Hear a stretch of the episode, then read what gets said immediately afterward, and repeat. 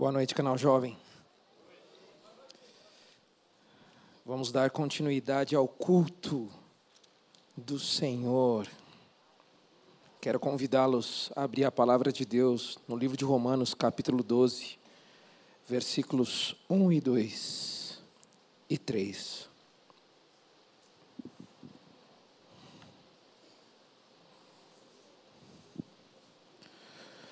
Livro de Romanos, capítulo 12, versículos 1, 2 e 3. Senhor, essa é a tua palavra. Nós estamos aqui para ouvir a tua voz. Tem misericórdia de nós, Espírito Santo de Deus. Tem misericórdia das nossas vidas que a tua palavra venha com poder nessa noite para transformar a nossa mente, para transformar o nosso ser, para que possamos viver a boa, a perfeita e agradável vontade do Senhor para as nossas vidas e cumprir com o chamado que tu tens para nós, a igreja do Senhor. Amém? Bom, nós estamos em uma nova série que se chama Desafios Contemporâneos. Essa série vai tratar sobre alguns assuntos bem peculiares do nosso tempo. E vai ser importante esse momento, essa sequência de ministrações mediante a palavra de Deus, porque nós vamos entender como as coisas têm caminhado no nosso meio, como nós estamos caminhando no mundo e como nós devemos nos comportar em meio ao mundo e mediante a palavra de Deus que nos transforma. Amém? Vamos à leitura. Assim diz a palavra de Deus na versão transformadora. Diz assim: Portanto, irmãos, suplico-lhes, rogo-vos, exorto-vos, que entreguem o seu corpo a Deus, por causa de tudo que ele fez por vocês. Que seja um sacrifício vivo e santo, do tipo que Deus considera agradável. E essa é a verdadeira forma de adorá-lo.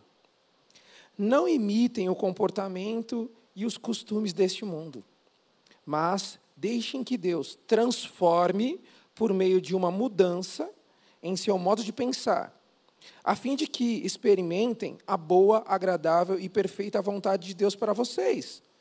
Com base na graça que recebi, dou a cada um de vocês a seguinte advertência: não se considerem melhores do que realmente são. Antes, sejam honestos em sua autoavaliação, medindo-se de acordo com a fé que Deus nos deu. Assim diz a palavra do Senhor. Eu estive conversando com alguns jovens, somente na última célula. A minha célula multiplicou e estava todo mundo lá.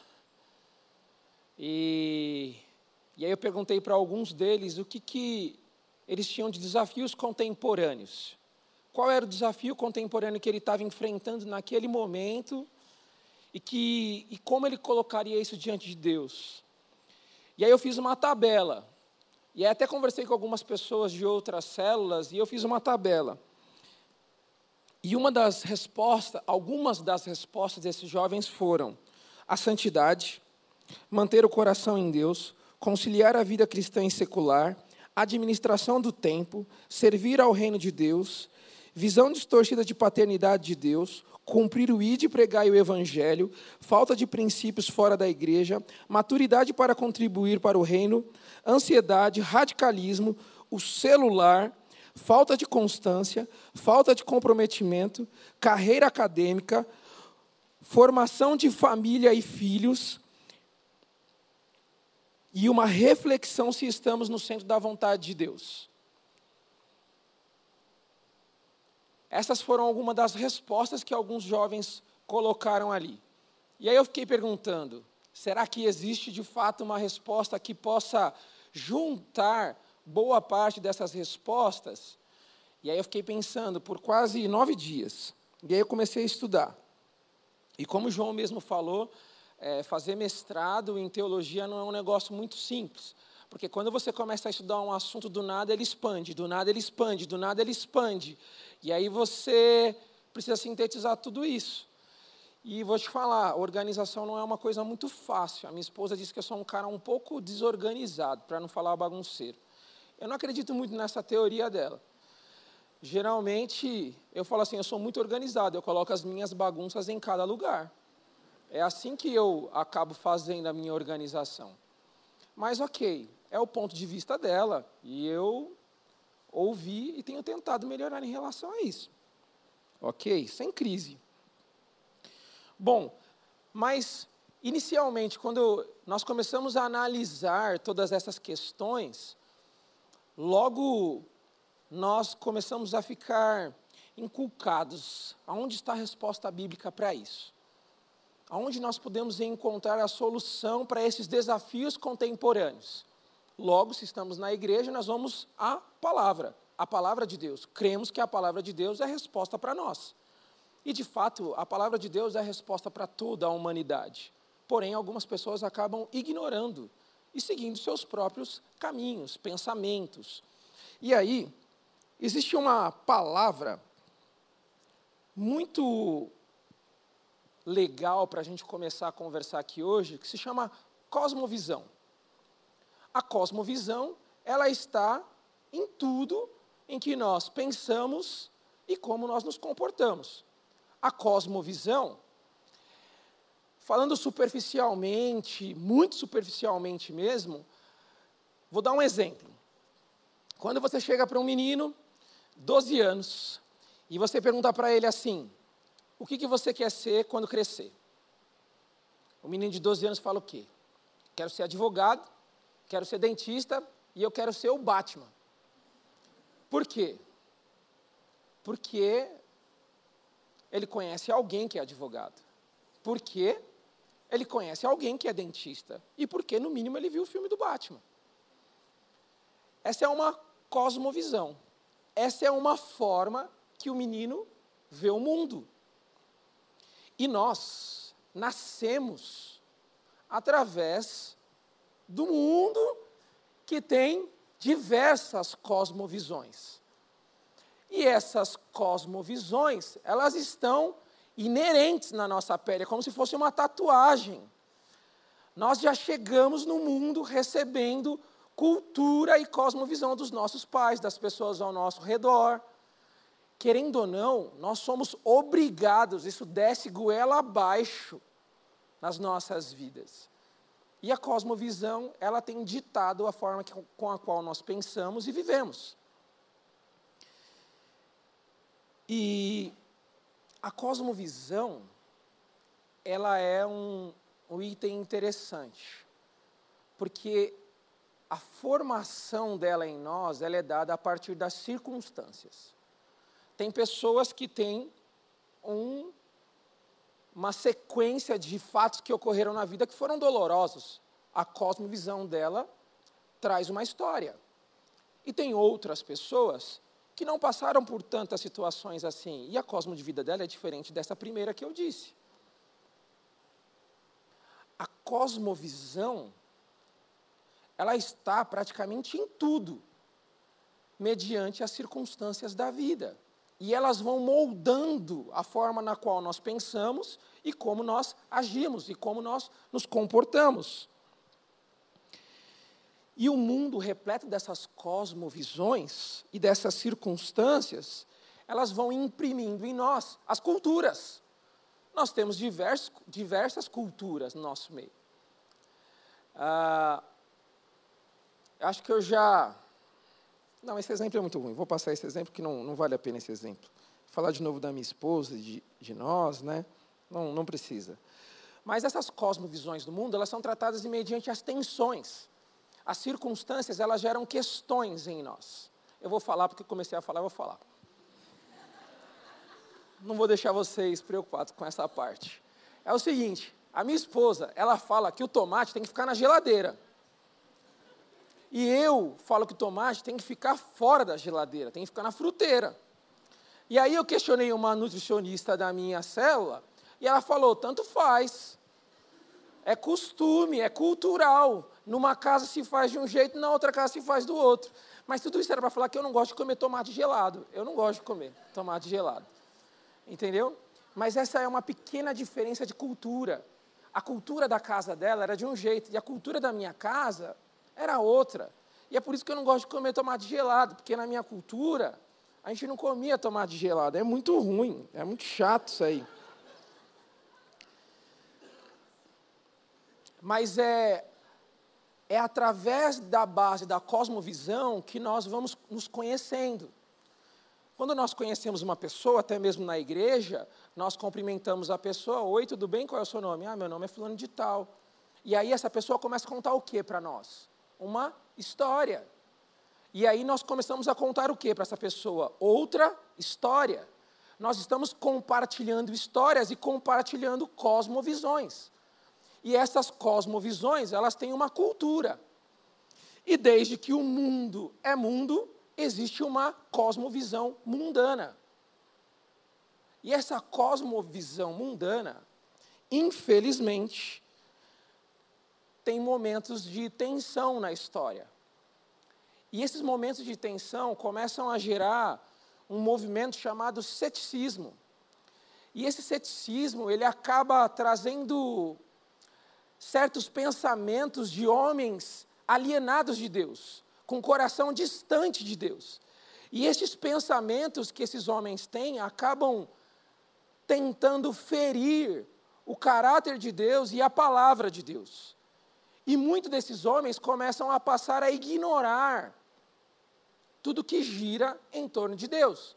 As respostas de Deus que são absolutas, as respostas de Deus que trazem sentido, que trazem propósito para as nossas vidas, para esses homens começam a não fazer mais. E eles vão gerando movimentos.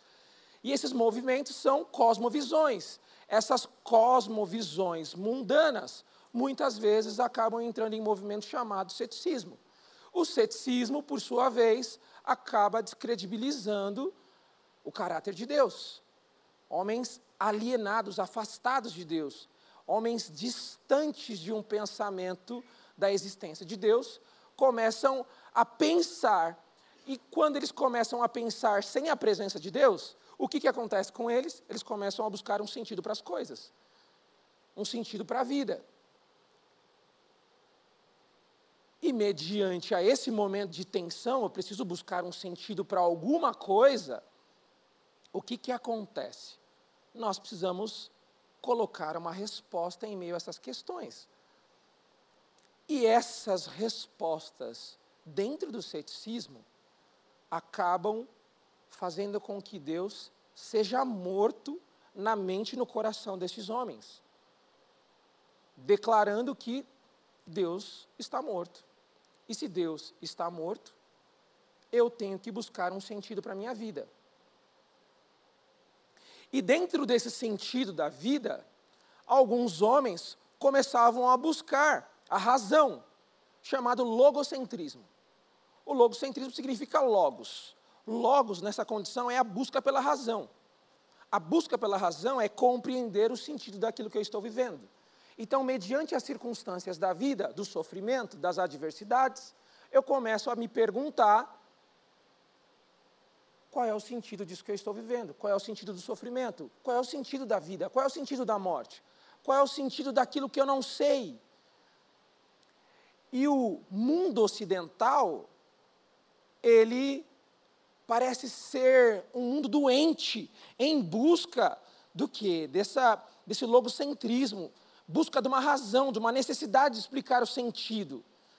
E alguns homens começam a se levantar para tentar responder essas perguntas. Alguns homens começam a se levantar para poder responder a essa angústia, essas tensões de não saber o que vamos fazer, o sentido da nossa vida gera uma angústia, falta de paz, é um desespero. E talvez alguns de nós já sentimos isso em algum momento da vida.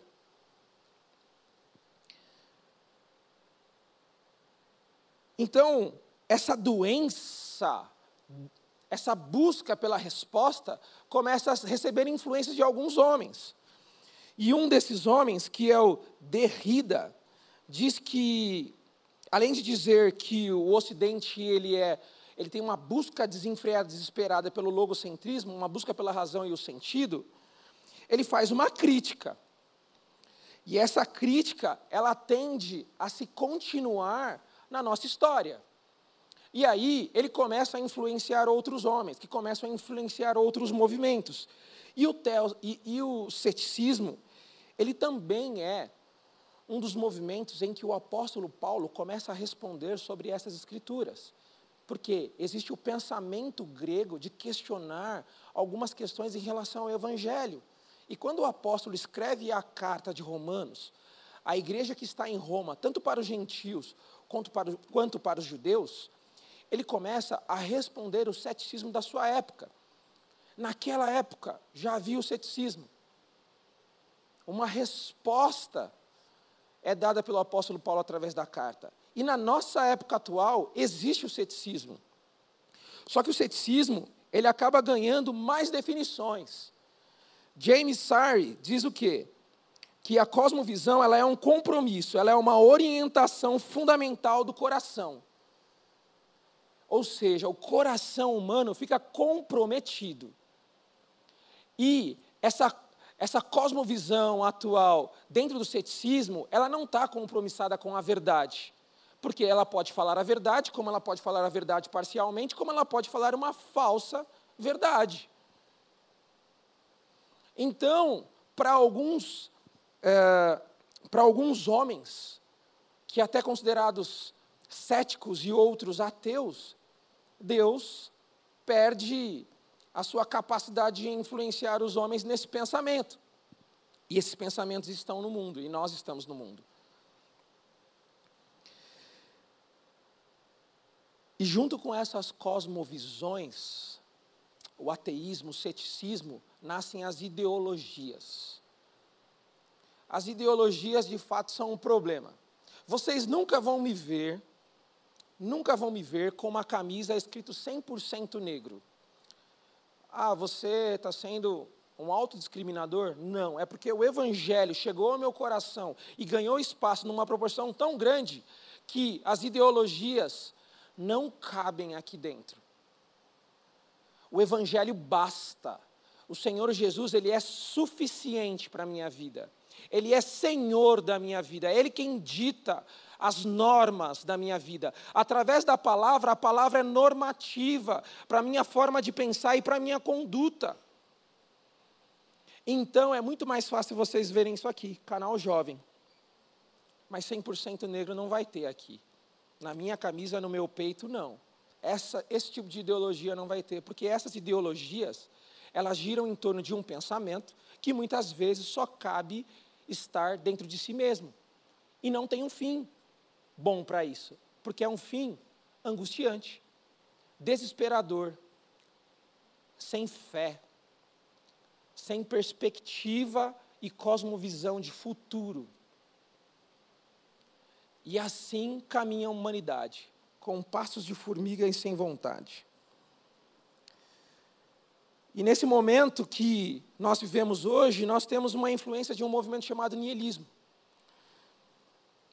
E recebemos influência disso em todo o tempo. Todos nós, de certa maneira, temos uma influência do niilismo no nosso, impregnado em nós. Todo mundo dentro da igreja tem isso. E esse movimento, ele está baseado no quê? Quando, quando o autor desse movimento, ele fala que Deus está morto, então nós não temos Deus, e não faz sentido viver, ele fala assim: busque um sentido para viver intensamente dentro de uma questão. E aí nós começamos a pensar o quê? Se eu fizer faculdade, eu serei feliz. E aí, quando a gente entra na faculdade, faz a matrícula, paga a mensalidade e tem o primeiro semestre cheio de prova, você fala o quê? Meu Deus, isso aqui é um inferno. Nossa, é muita matéria, é muito conteúdo. E aí, você percebe que isso não é felicidade. Porque eu percebi que não era. Porque um dos meus sonhos era fazer faculdade. Eu sou um dos primeiros da minha família a realizar um curso de graduação superior e se formar. E não muito satisfeito, continuo estudando. De uma certa maneira, foi até um problema de ego e orgulho para mim. Mas agora eu reconheço que é bênção do Senhor, Ele se, ele se preocupou comigo, Ele cu, cuidou de mim. E aí não tem espaço para o ego nessa hora, só o reconhecimento de gratidão. Graça. Graça significa agradecido por aquilo que Ele me deu que eu não merecia. Gratidão. Mas dentro dessa condição, você faz a faculdade e aí você fala assim: não, faculdade não é isso que traz felicidade. Quando eu sair da faculdade e eu estiver trabalhando, aí sim eu serei feliz. Aí você começa a trabalhar. Aí você começa a ganhar dinheiro, você fala, uau, legal. Aí vem o mês de agosto, um frio danado de manhã para levantar. Aí você fala, não, isso é um inferno. Não é possível. Por quê? Porque isso não é felicidade. Isso não faz sentido. Isso não, isso não completa. Isso não preenche. Isso não é satisfatório. É esse tipo de entrega que a nossa mente, o nosso pensamento faz dentro do nihilismo.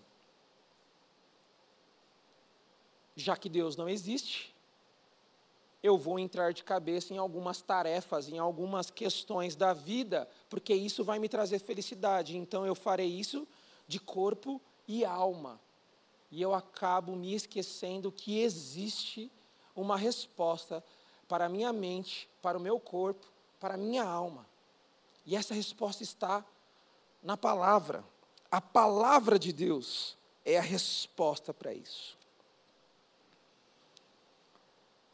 E quando nós começamos a observar o nosso tempo e nós vemos as ideologias, nós come começamos a ver que essas ideologias não nos representam. Se começarmos a pensar de verdade, tem alguns aspectos nessas ideologias que falam assim, mas depois que a gente conquistar isso, a gente vai para onde?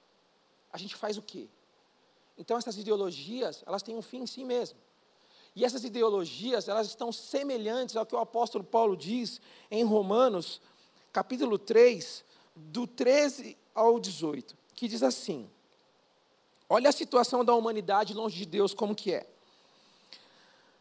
A sua conversa é repulsiva, como o odor de um túmulo aberto. A sua língua é cheia de mentiras. O veneno de serpentes gotejam de seus lábios. A sua boca é cheia de maldição e amargura. Apressam-se para cometer homicídio. Por onde passam, deixam destruição e sofrimento, não sabem onde encontrar a paz, não têm menor temor de Deus. No versículo 19, a parte B diz: todo mundo é culpado diante de Deus. No capítulo 3 fala exatamente que não existe um justo sequer diante de Deus. Eis aí características de pessoas alienadas de Deus e fragmentos que nós encontramos dentro dessas ideologias. E essas ideologias permeiam o nosso tempo. Este, essa cosmovisão nihilista está em nós. E está em nós assim, mas a gente já nasce com isso. É, é, é tipo uma tatuagem, cara, que fica em nós. E, de repente, isso daí está dentro do nosso comportamento. Eu lembro quando eu tinha 18 anos e eu pegava ônibus. E aí eu estava no ônibus, e aí eu olhava pela janela, tinha um carro que eu achava um máximo. Vocês vão falar que esse carro não é bom e tal, mas ok. E aí você andava no ônibus, aí eu olhava aquele Peugeot 307. Eu olhava aquele carro e aquele carro tinha um design incrível, cara. Era muito louco aquele carro, era bonito. E eu falava assim: Deus vai me dar esse carro o meu pai biológico vai me dar esse carro quando eu tiver 19 anos. E se eu tiver esse carro, eu serei feliz. E aí eu não ganhei esse carro. Deus não me deu esse carro. O meu pai biológico não me deu esse carro. E aquilo foi motivo de frustração de quase oito anos no meu coração. Porque toda vez que eu andava no ônibus, eu andava com ódio. Falei assim, eu não aguento mais andar de ônibus. E era incrível isso. E aí, quando eu submeti o meu coração a passar pelo crivo da palavra do Evangelho, na hora que fez um contraste, na hora que bateu a foto do raio-x, eu vi que meu coração estava extremamente contaminado de uma cosmovisão que se baseou numa felicidade, num sentido da vida dentro de um objeto, e não daquilo que era eterno, não daquilo que era Deus. E assim estão os nossos desafios, os nossos conflitos. E o que a palavra de Deus tem a dizer sobre isso? O texto que nós lemos diz o seguinte, no versículo 2. É, Romanos 12, versículo 2. Não imitem o comportamento e os costumes deste mundo, mas deixem que Deus transforme por meio de uma mudança em seu modo de pensar, a fim de que experimentem a boa, agradável e perfeita vontade de Deus para vocês. Como que faz para combater o niilismo? É simples. A cosmovisão cristã. A cosmovisão cristã, ela traz o sentido que o niilismo não consegue trazer. Ela traz o fim que as ideologias não conseguem trazer, porque o sentido da vida é Deus. O começo, que é o início da vida, e o caminhar da vida e o final da vida é Deus. Porque dele para ele são todas as coisas. Amém. Assim seja. Só que o homem alienado de Deus não tem a capacidade de ver as Escrituras, deixar que as Escrituras o leiam e que a, que a Escritura transforme o seu coração, transforme a sua mente, transforme a sua vida. Porque se a palavra de Deus entrar, de certo ela irá transformar a nossa mente e transformar as nossas atitudes. Imagina o desafio para o apóstolo Paulo plantar uma igreja na cidade de Corinto. Imagina, a cidade de Corinto era uma loucura. Tá? Para quem pensou que Corinto era a torcida do Corinthians, não é. Tá? Corinto era uma loucura, porque ela era uma metrópole incrível. Era uma grande influência do seu tempo. E dentro daquela e dentro daquela cidade existiam várias religiões, várias seitas. E para o apóstolo Paulo implantar o evangelho, o evangelho tinha que ser poderoso para poder transpor o coração humano e a mentalidade e a cosmovisão daquela época, dentro dos céticos, dentro dos outros religiosos, dentro das pessoas que tinham costumes, tanto os judeus quanto os gentios. Só que o grande resultado disso é que o apóstolo Paulo de fato, quando ele implanta, quando ele vai pregar o evangelho, a igreja nasce lá. Então, para o evangelho nascer dentro de uma cidade como aquela, somente se o evangelho fosse poderoso para poder mudar a mente e o comportamento daquelas pessoas. E de fato isso aconteceu, porque o evangelho é o poder de Deus para todo aquele que nele crê. É por isso que eu não me envergonho do Evangelho. É por isso que a minha bandeira não é 100% negro. É por isso que as ideologias não me representam. E é por isso que a cosmovisão ela é transformadora. Mas aí as pessoas vão perguntar: mas Jorge, o que fazer com essas ideologias que cuidam de um grupo de mulheres desfavorecidas? É simples. Esse grupo vai tentar cuidar dessa mulher, isso quando ele tem uma boa intenção, porque muitos grupos têm uma perversão por trás, uma armadilha de Satanás, que acaba fazendo o fim terminar nele mesmo. Teve uma situação, e a gente, e é engraçado como a gente fala assim, eu não tenho nihilismo em mim. Tem sim. Tem sim, eu vou provar que tem estava no acampamento, sabadão, três horas da tarde, e aí as meninas estavam jogando uma bola, e aí eu falei assim, eu vou organizar esse negócio para que elas não corram demais, não se desgastem demais. Entenda o que eu estou falando, tá? Isso não é machismo. Quando eu falo para que elas não corram demais, para que elas não se desgastem demais, três horas da tarde, sol, tá? E pensando na estrutura, alguém poderia passar mal jogando bola ali. Eu falei, eu vou organizar isso aqui para que elas possam se divertir. E eu vou estar ali no meio para tentar organizar. Não que elas fossem desorganizadas, elas são organizadas. A minha esposa é muito mais organizada que eu, acabei de falar aqui. Elas são organizadas. Só que eu falei, eu vou dar sentido para essa brincadeira. E aí uma das meninas logo desistiram, deu um minuto. É, ela, ela era que já chegava, vamos jogar, não sei o quê, não sei o quê. Deu um minuto, ela tô, cansei. Parei, não quero mais jogar. Ah, essa dinâmica de futebol não tem nada a ver comigo. Eu gosto de luta, eu gosto de bater, eu gosto de. Eu falei, não, tudo bem sem crise. E aí, na hora que ela saiu, ela ficou ali no alambrado, e aí veio um brother.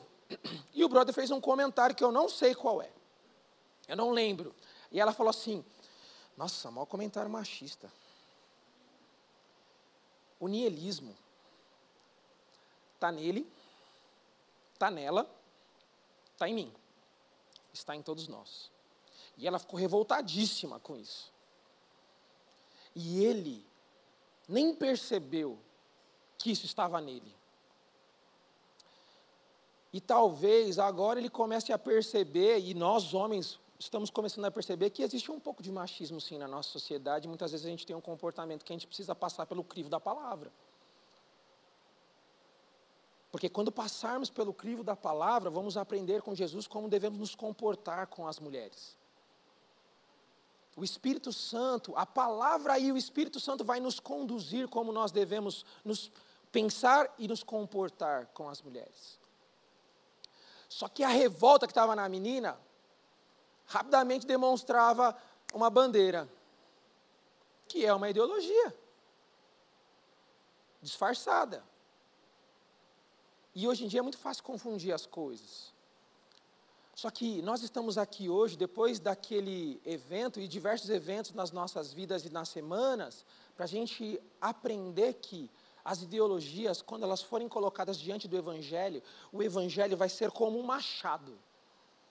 E ele vai bater na raiz. E quando ele bater na raiz, vai ferir. Aquela palavra em Colossenses que diz assim: Ele nos tirou do império das trevas e nos transportou para o reino do seu filho amado.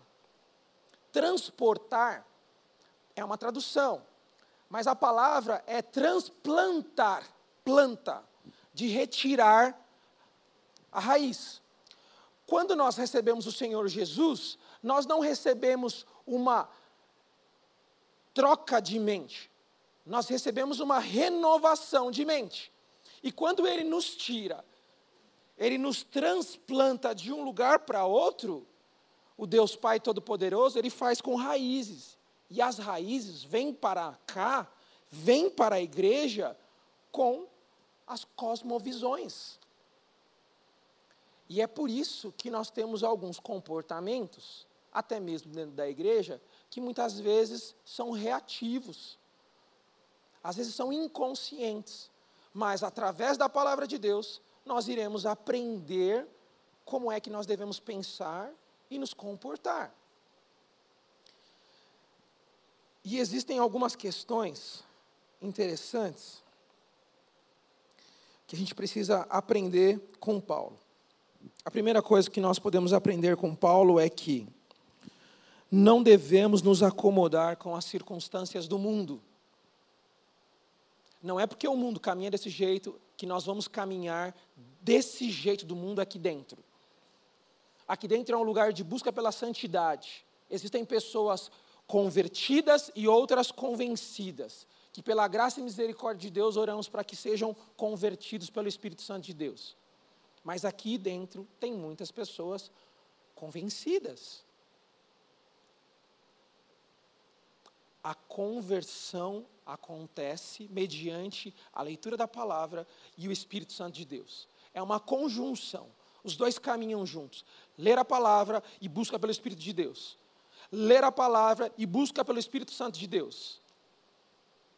É assim que nós vamos tendo uma renovação da nossa mente. É assim que nós vamos tendo uma renovação da nossa cosmovisão. É assim que a nossa cosmovisão vai se tornando uma cosmovisão cristã.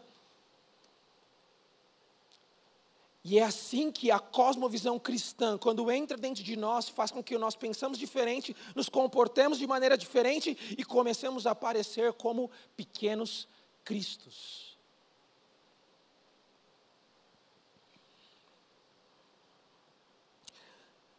Somente um justo pode receber a palavra, discernir a palavra e essa palavra tem o poder de transformar o seu coração. Um filósofo, teólogo e homem de Deus, chamado Agostinho, em uma de suas obras, diz que uma experiência forte e uma das experiências mais marcantes para ele é quando ele leu: O justo viverá pela fé. Quem é o justo? O justo é aquele que reconhece que é pecador, que através de Cristo recebe o sacrifício naquela cruz e ele se rende à cosmovisão cristã. Esse é o justo. Porque o injusto, ele não consegue ler a palavra além das suas capacidades mentais e intelectuais. Não desce para o coração a alma não é tribulada pelo Espírito Santo a ponto de trazer a ele o senso de realidade de pecador. Então, nós devemos aprender com o apóstolo Paulo não nos acomodar com as circunstâncias do mundo. Não é porque assim caminha a humanidade é que eu vou caminhar. O evangelho, ele é totalmente o oposto, divergente, o contraste do mundo. Enquanto o mundo não tem sentido, o Evangelho dá sentido em Cristo. Enquanto o mundo não tem o fim, o Evangelho mostra o fim na eternidade. E é porque o Evangelho já mostra o fim na eternidade, é que ele traz paz ao nosso coração, que excede todo entendimento humano. Todas as nossas indagações são respondidas com a vida de Jesus. Toda a nossa angústia de saber qual é o sentido da nossa vida tem propósito no Evangelho. Porque o propósito do Evangelho é nos relacionar com Deus. E o relacionamento com Deus é quem dita as regras. É a partir daí que nós temos o quê? Um relacionamento com os nossos pais, um relacionamento com o nosso irmão, um relacionamento com as pessoas do trabalho. a nossa cosmovisão é transformada pela leitura da palavra, pelo evangelho, pela renovação da mente por causa de Cristo. E assim a cosmovisão nasce no nosso coração. E ela expande, e ela atinge o outro, e ela atinge o outro. E assim cresce a família de Deus, e atinge o outro, e o outro recebe. Ela nasce e cresce. O que, as ideologias fazem? Elas te espremem, elas te empurram. E na hora que elas te empurram, até que você faça parte da ideologia. E aí você está levantando uma bandeira e você já era. Uma das notícias mais tristes que eu tive nessa semana foi de um casal que eu já estava tentando acompanhar um ano e meio, um ano e meio ligando, ligando não, mandando mensagem, conversando, já saí algumas vezes com esse casal e tal. E aí, na, na quinta-feira, mandei mensagem, vamos estreitar esse negócio rápido, né? E aí, mandei mensagem e ela falou assim: Eu não estou afim desse negócio de relacionamento com igreja, não.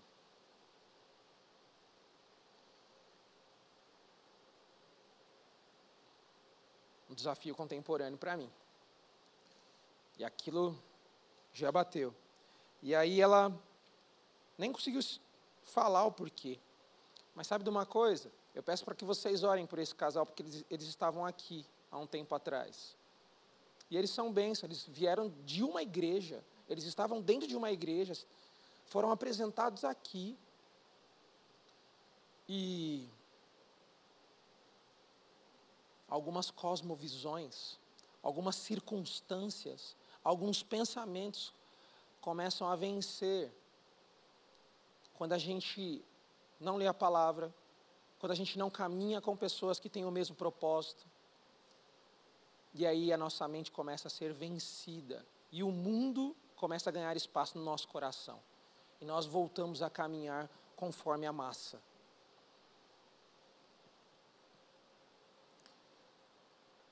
Outro ponto que nós precisamos observar, essa pregação tem dois pontos, tá? Não devemos nos acomodar com as circunstâncias do mundo e renovar a nossa mente é entregar a Deus a nossa forma de pensar para que Ele possa transformar a nossa atitude. Quando você começa a estar no mundo e deixar o mundo tomar conta de você, seja qual for a cultura, aquilo vai confrontar com a cultura do Evangelho.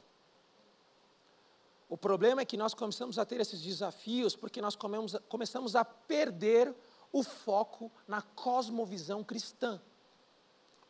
E aí a cultura do funk ganha espaço. Não o funk de qualquer maneira, mas a cultura deplorável do funk. Da mesma forma que a cultura deplorável do gospel. A teologia da prosperidade é muito presente nos nossos dias. Sabe por que ela é muito presente nos nossos dias? Porque ela estragou a igreja. E ela estraga a igreja. Por que, que ela estraga a igreja? O cara vem na igreja, ele parece crente. E aí, ele está com o coração dele cheio de uma cosmovisão. Mas ele não é justo. Ele não lê as escrituras com discernimento do Espírito Santo de Deus. E aí, ele escuta um pastor pregando que se ele vier na igreja, se ele orar, Deus vai dar um carro para ele. E nessa, o que, que ele faz? Vou orar e Deus vai me dar um carro. É porque tem uma demanda, uma procura, que existem pastores que pregam desse jeito. Querendo saciar a necessidade humana, da cosmovisão humana, e não da cosmovisão cristã. E aí o cara ora, Deus, em nome do teu filho, Jesus, que eu só conheço o nome porque ele não habita dentro de mim, faz a tua bondade resplandecer sobre a minha e me dê um carro. É um ateu. Porque ele se relaciona com Deus através daquilo que Deus pode dar. Ele não se relaciona com Deus através daquilo que Deus é. João acabou de falar sobre isso. Qual é o fundamento da nossa adoração? Em algumas outras versões, essa mesma palavra diz de ser a verdadeira adoração. Olha só no versículo 1, essa é a verdadeira forma de adorá-lo. É entregando a Ele a sua forma de pensar, é entregando a Ele o seu coração, é entregando a sua vida como sacrifício vivo, Sacrifício vivo, literalmente quer dizer a minha mente e o meu comportamento integral em todas as áreas da minha vida servem a Deus. Entre quatro paredes, a minha vida sexual serve a Deus. Dentro do meu trabalho, a honestidade, a minha vida serve a Deus. Ou seja, eu sou o mesmo dentro e fora da igreja. O mesmo dentro e fora da igreja. Reconheço que sou pecador, mas o Espírito Santo me transforma, ele me renova, renova a minha mente através da palavra e enquanto eu o busco. Essa é a entrega. Essa é a verdadeira adoração. Esse é o culto racional, como está em outras Bíblias. E para finalizar,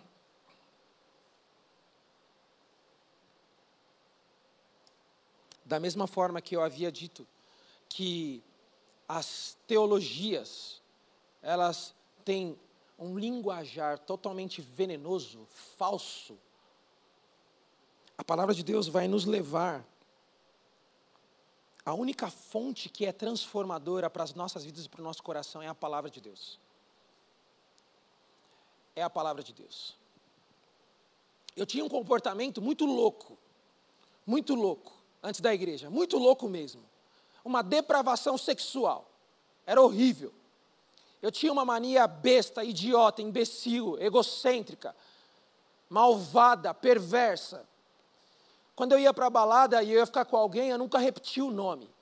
Quando a pessoa tinha o mesmo nome, eu falei assim: não vou ficar, porque eu já fiquei com uma pessoa com o seu nome. Tinha que ser muito bonita para poder ficar.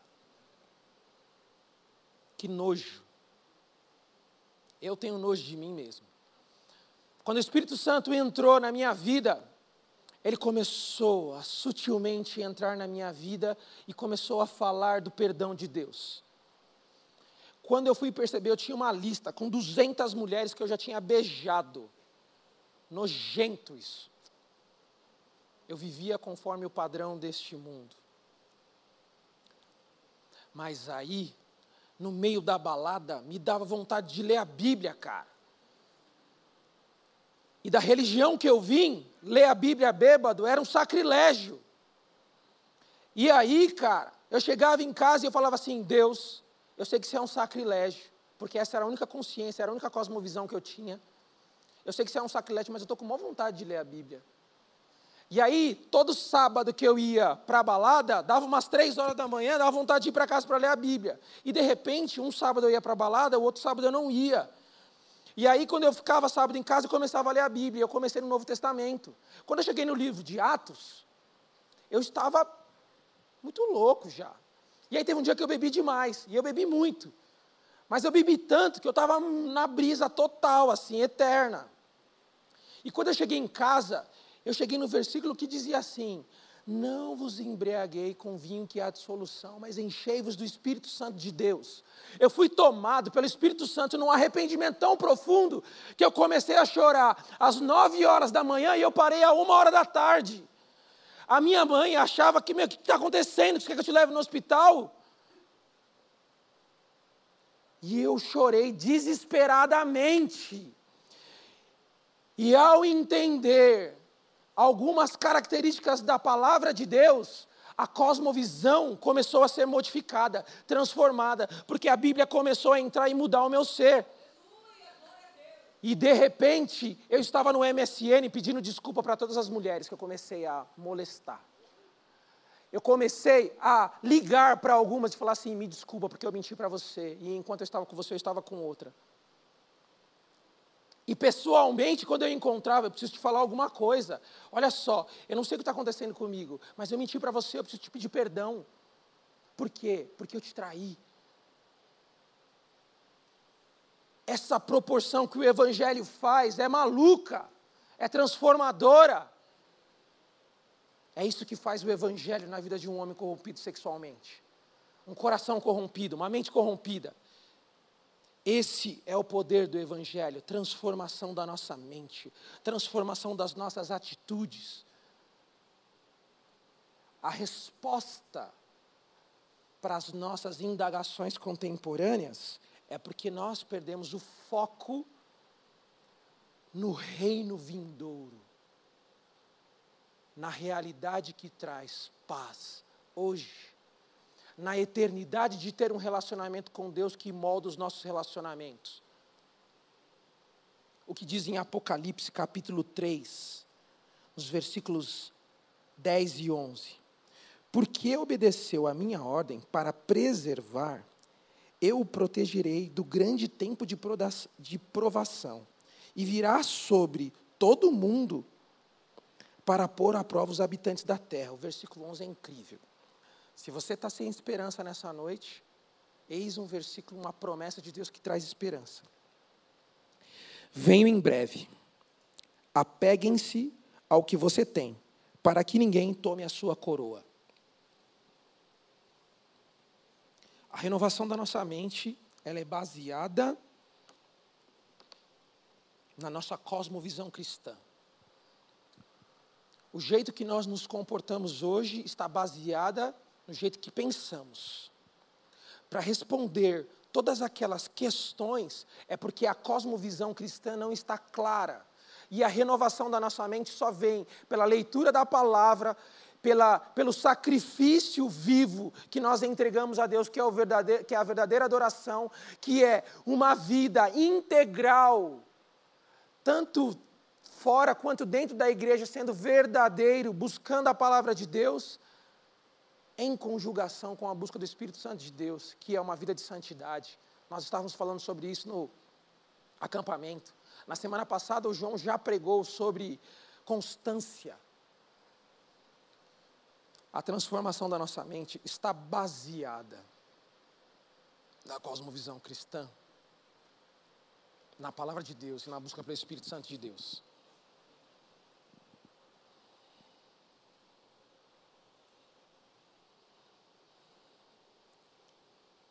Amém? Vamos ficar de pé? Em reverência a essa palavra que transforma a nossa vida,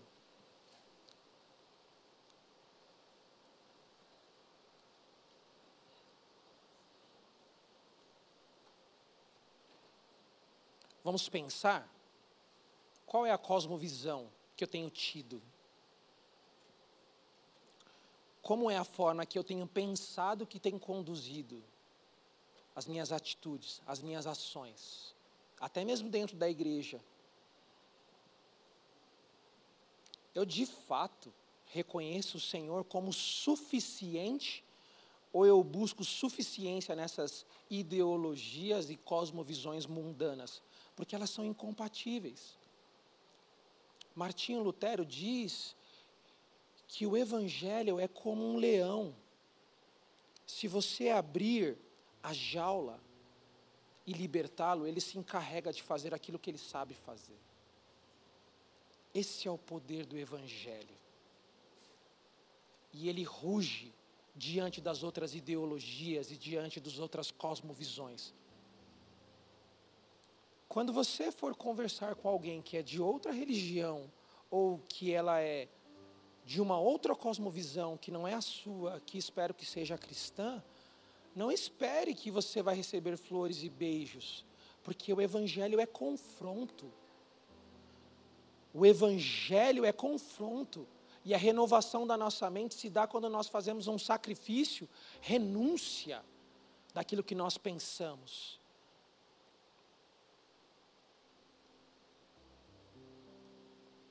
Podemos orar nessa noite? Se você entende que no seu coração você precisa orar por arrependimento, ore por arrependimento. Se você entende nessa noite que você precisa orar para que Deus abra o seu entendimento para que a cosmovisão cristã venha sobre a sua vida, ore por isso. Se você identifica que existem ideologias e cosmovisões que têm permeado o seu coração a ponto de destruir os seus relacionamentos e a sua forma de viver, ore por isso. Porque o Evangelho é o poder de Deus para todo aquele que nele crê, que tem fé. Porque ele há de transformar a vida de cada um que está aqui essa noite. Senhor,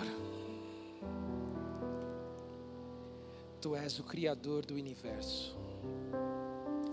Reconhecemos que o Senhor nos formaste reconhecemos que o Senhor estabeleceu um relacionamento conosco e que nós temos um coração rebelde.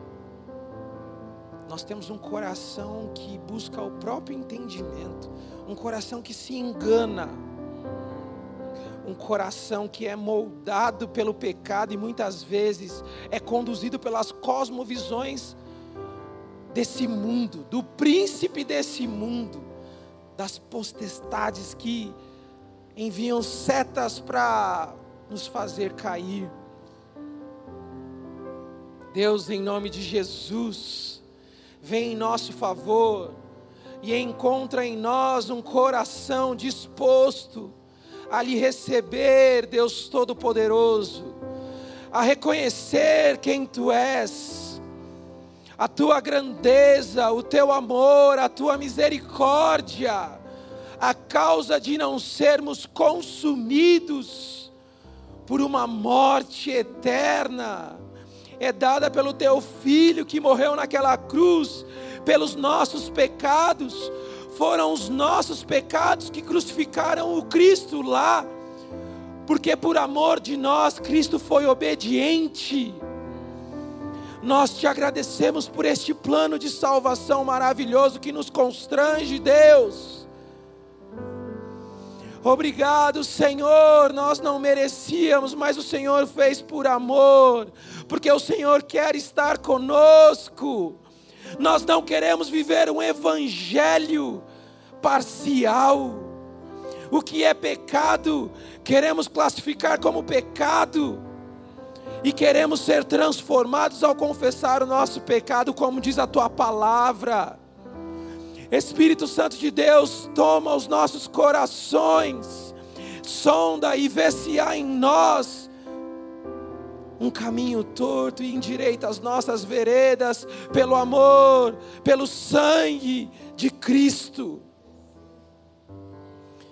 Derrama sobre nós, Cristo, o Espírito forte, inabalável, constantemente com uma visão do reino de que o Senhor virá para nos buscar, de que somos seres eternos, de que contigo viveremos na eternidade, de que nas tuas mãos, Deus, nós temos um propósito, que é testemunhar às nações as tuas maravilhas, a solução de nossas almas a morte está resolvida, porque o Senhor ressuscitou e tem o poder para ressuscitar cada um de nós no grande dia.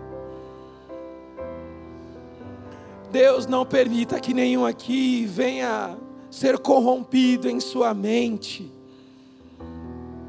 mas que o Espírito Santo venha nos fortalecer e não deixar perder a visão de que o Senhor irá nos coroar com a vitória de sermos servos bons e fiéis, ainda que imperfeitos, porque o Teu Espírito há de aperfeiçoar a cosmovisão na nossa mente, para que possamos viver em busca da santidade que está na Tua palavra e na vida com o Espírito, Deus.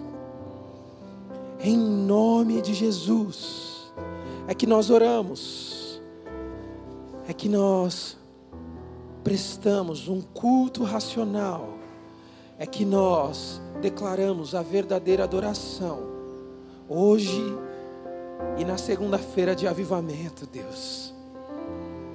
Assim nós oramos, no nome, sobre todo nome de Jesus Cristo.